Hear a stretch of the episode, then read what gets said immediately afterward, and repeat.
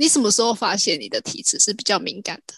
从小吧，其实我听我妈妈说，我小时候有看过不干净的东西。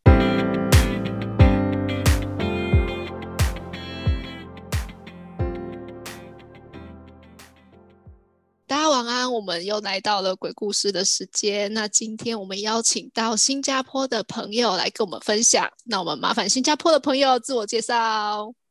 Hello，大家好，我是碧琪，碧海蓝天的碧，薛凯琪的琪。Hello，碧琪同学。Hello，大家好。我们认识非常的久了，但是从头到尾都没有见过面。对，透过你哥哥的认识。对，我其实今年应该来台湾的，不过疫情的关系也是没有办法。但没有关系，未来有机会嘛？我们等疫情过了就有机会了。好啊，我们来听听看你的故事喽。嗯，我今天想说的故事是发生在二零一八年十月左右，在日本温泉呃酒店温泉里遇到的一件蛮惊悚的灵异事件。它不是那种旧的那种酒店，它是蛮新的一个一个酒店。好，OK，因为我我自己本身是不能说这个这个酒店的名字啦，只能说是在大阪市中心的梅田地区。其实这个这个故事是发生在两年前，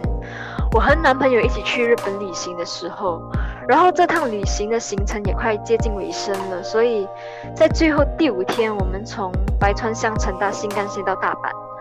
然后就入住到一间靠近地铁和购物中心的五星级酒店。所以，因为我们为了避免发生意外，或者是不小心入住到不干净的地方，所以我们每一次出国都会做足功课。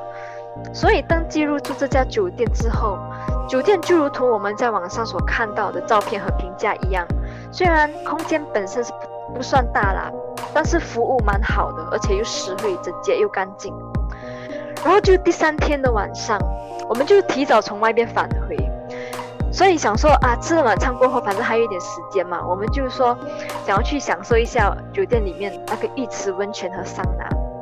因为这个公共浴池温泉是男生女生是分开的，所以我和我男友到了柜台处取了号码牌之后，就独自进去各自的公用温泉。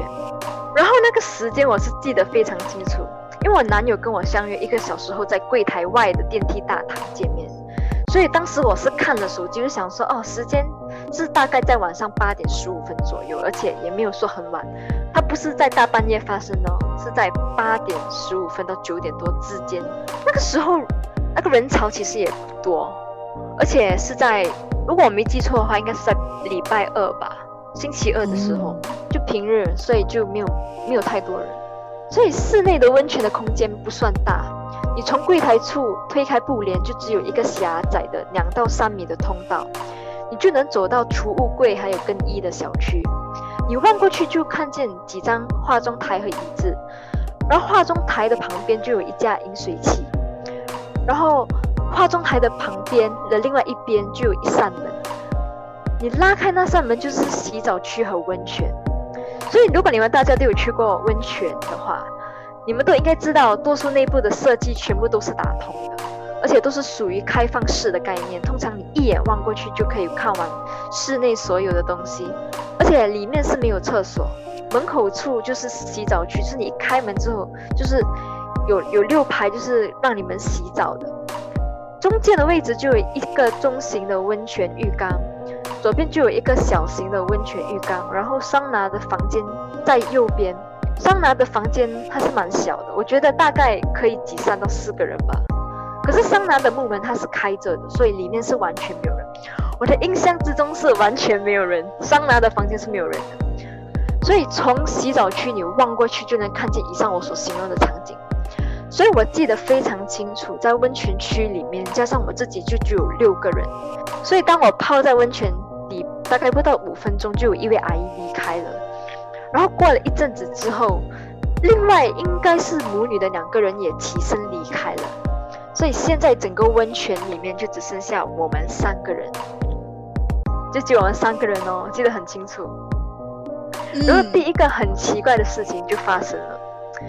因为因为通常我们泡在温泉，我们想说啊，就享受一下那个温泉，就享受当下。所以我泡在温泉里面的时候，我就闭起眼睛休息。然后仿佛就听见有女生在旁，在你耳朵旁边窃窃私语，或是那种轻声细语的在我耳边说话。可是我不晓得是不是日文，反正就是我听不懂的语言就对了。就是我我举个例子，就是很像，是我你听不懂的。我当时就立刻睁开眼睛，然后那个声音就不见了。我就看了看坐在我旁边的女生，还有另外坐在那个比较小型浴缸里面的那个女生。我就不以为意，我就想说，哎呀，可能是我听错了吧，还是他们在唱歌？看来太累了，我以为我我我不管了，泡了差不多大概十五分钟不到吧，因为温泉的水是蛮热，你不能泡太久，不然会晕倒。嗯，然后然后我就是第四个离开温泉区的女生。温泉连接那个化妆室还有储物柜就只有一个通道。所以我就冲洗之后，我就离开了温泉。之后我就拉开那扇门，我就经过了化妆区，到了储物柜取了毛巾、手机还有衣服。就在那个时候，就突然之间我有一个压迫感，就是那一瞬间，我就闻到那种铁那种铁生锈的味道了。就就那一阵子，我就心想说啊，是不是泡温泉泡太久了？就有一点，应该是有点不舒服吧。我就想说啊，算了。然后我。我就，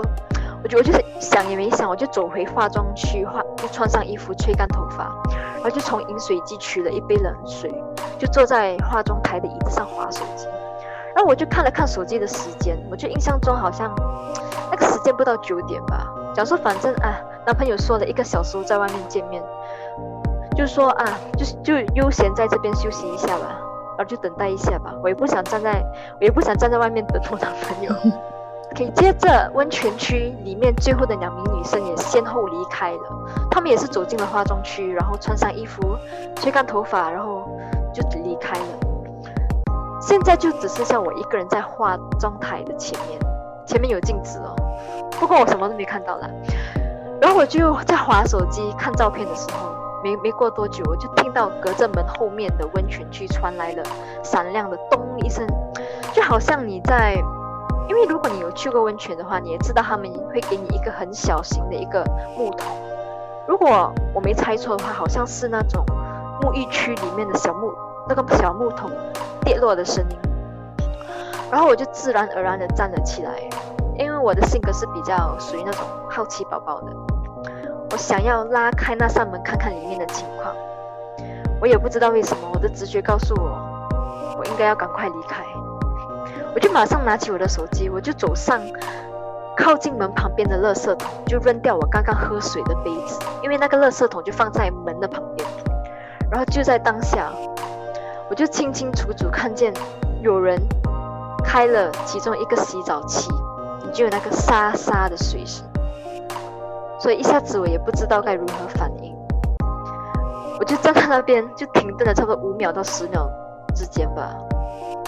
因为那扇拉门不是透明的，它是那种灰色，就非常浊的那种玻璃材料，就是那种起雾的那种玻璃材料。嗯，你完全看不清楚里面的人，但是你可以看到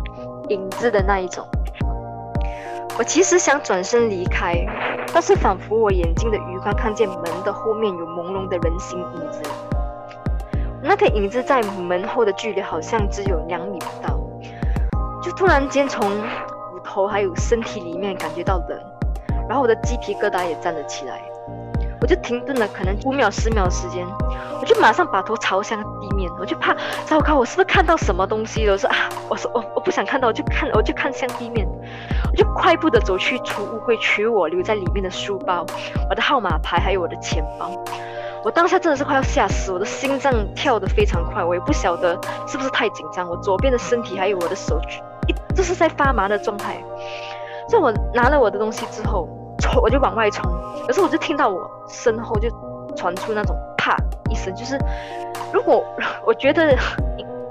就是以我的猜测了，可能是那个门被用力拉开的声音，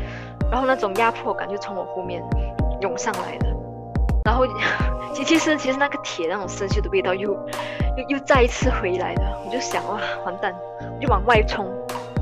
然后我要给我要顺带一提的就是，通道就只有一个，门也只有一个，所以它是连接柜台储到储物柜的小区，然后到化妆台，然后到温泉区。因为如果你们有去过温泉的话，你们也应该知道，那个室内全部都是打通的，所以空间也是蛮小，都是一眼能看完里面的人，还有里面的设备有些什么。当时包括我自己，里面就只有六个人，况且我很清楚，我真的是最后一个离开的人。所以如果真的有酒店员工从紧急出口进出清洗温泉区的话，他们也不会在开放的时间内去。清理或者是打扰客人的，而且如果里面还有人的话，不包括我自己，为什么我只看到五个人？再怎么算，这个五个人也是已经离开了。我真的是吓死了，有点毛骨悚然的感觉。你当下你也不知道该如何防，你也不会说很像你怕你你当当你怕的时候，你会觉得哇，你真的是动弹不得的那种怕。然后我就我就跑出去了，或许我的脸色有点苍白。因为我的表情是真的蛮紧张，所以那个柜台处的欧吉桑就问了我，就问我来做不？我就跟他就问我说没事吧。其实我还没反应过来，就站在那个柜台处的前面，就站了一下子，然后我就用了我基本的日文，因为以前我有学过日文，我就用了我的最基本的日文，我就口齿不清跟他说了一句：“里面有人有员工吗？”因为有人，我就跟他说了差不多类似这样的话。然后那个耳机上就有点莫名其妙的看着我了，就他就停顿一下看着我，然后我就我就我就站那边站了蛮久一下，我就冷静一下，我就用了日文又在问他，我就问他说，请问一下你们清理的时间，你们清理工作人员现在这个时间有人在里面清理吗？因为刚刚好像有人弄掉了东西，我在外面听到的，你要不要检查？你要不要进去里面检查看看？你们要不要叫你们酒店员工去检查看看？我觉得那个耳机上当下应该觉得我有点神经病了吧，因为他他的表情是显得有一点不明白我在说什么，然后就划划了一下电脑，他就拿出那个号码牌的碟子，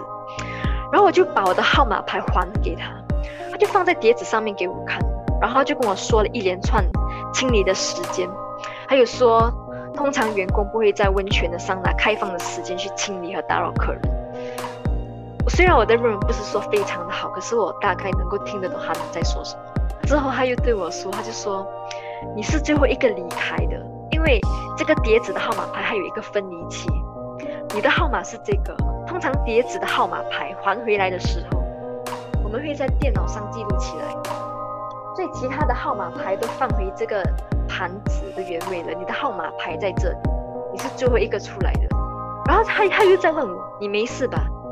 嗯，就是要帮忙，然后我就担心他真的觉得我有点神经病，然后我就说哦谢谢，然后我就走去那个柜台外面的那个电梯大堂，我就看到我男朋友在外面等我，所以这件事情我其实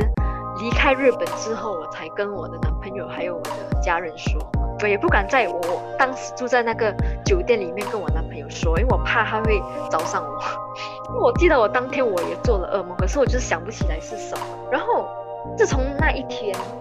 我只知道我当天晚上，还有隔天，还有最后一晚，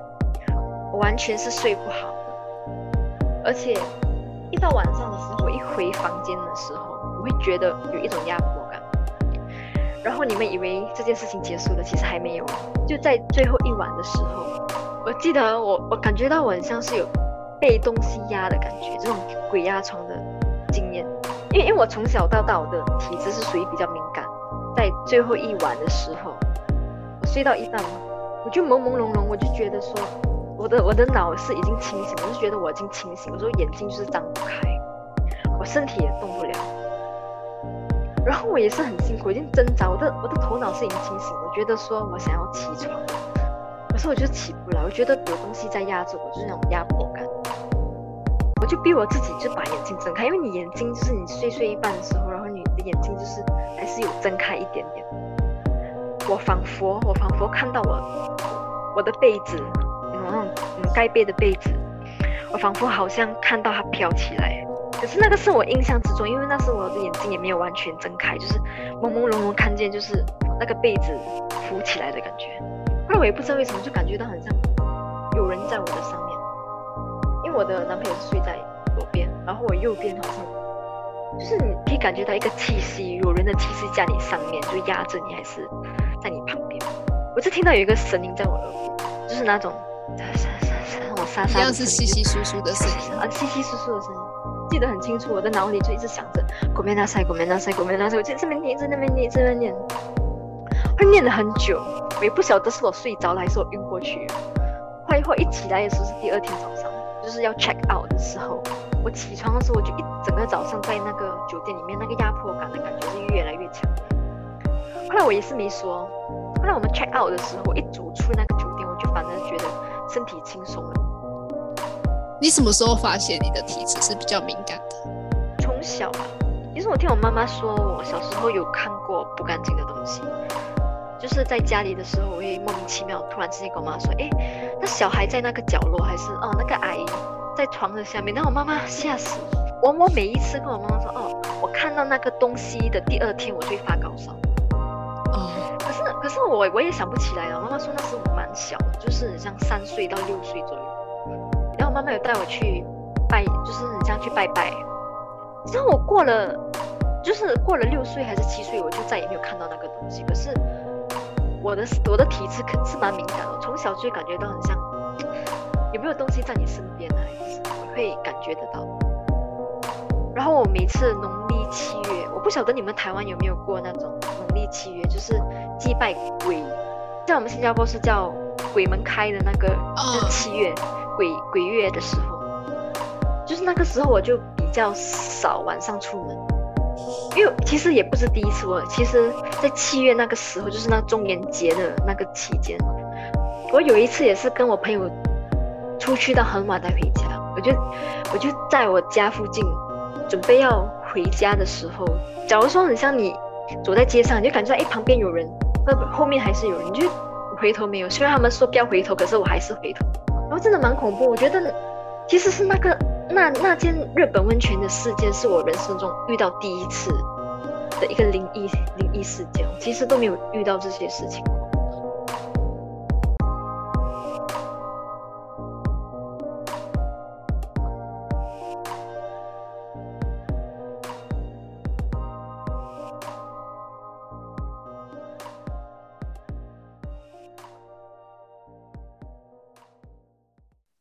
OK，今天节目已经来到了尾声了，那我们感谢碧琪今天带来这非常精彩的故事分享。那如果你喜欢我们的频道，欢迎订阅。那如果你有想要分享，也欢迎私讯给我们。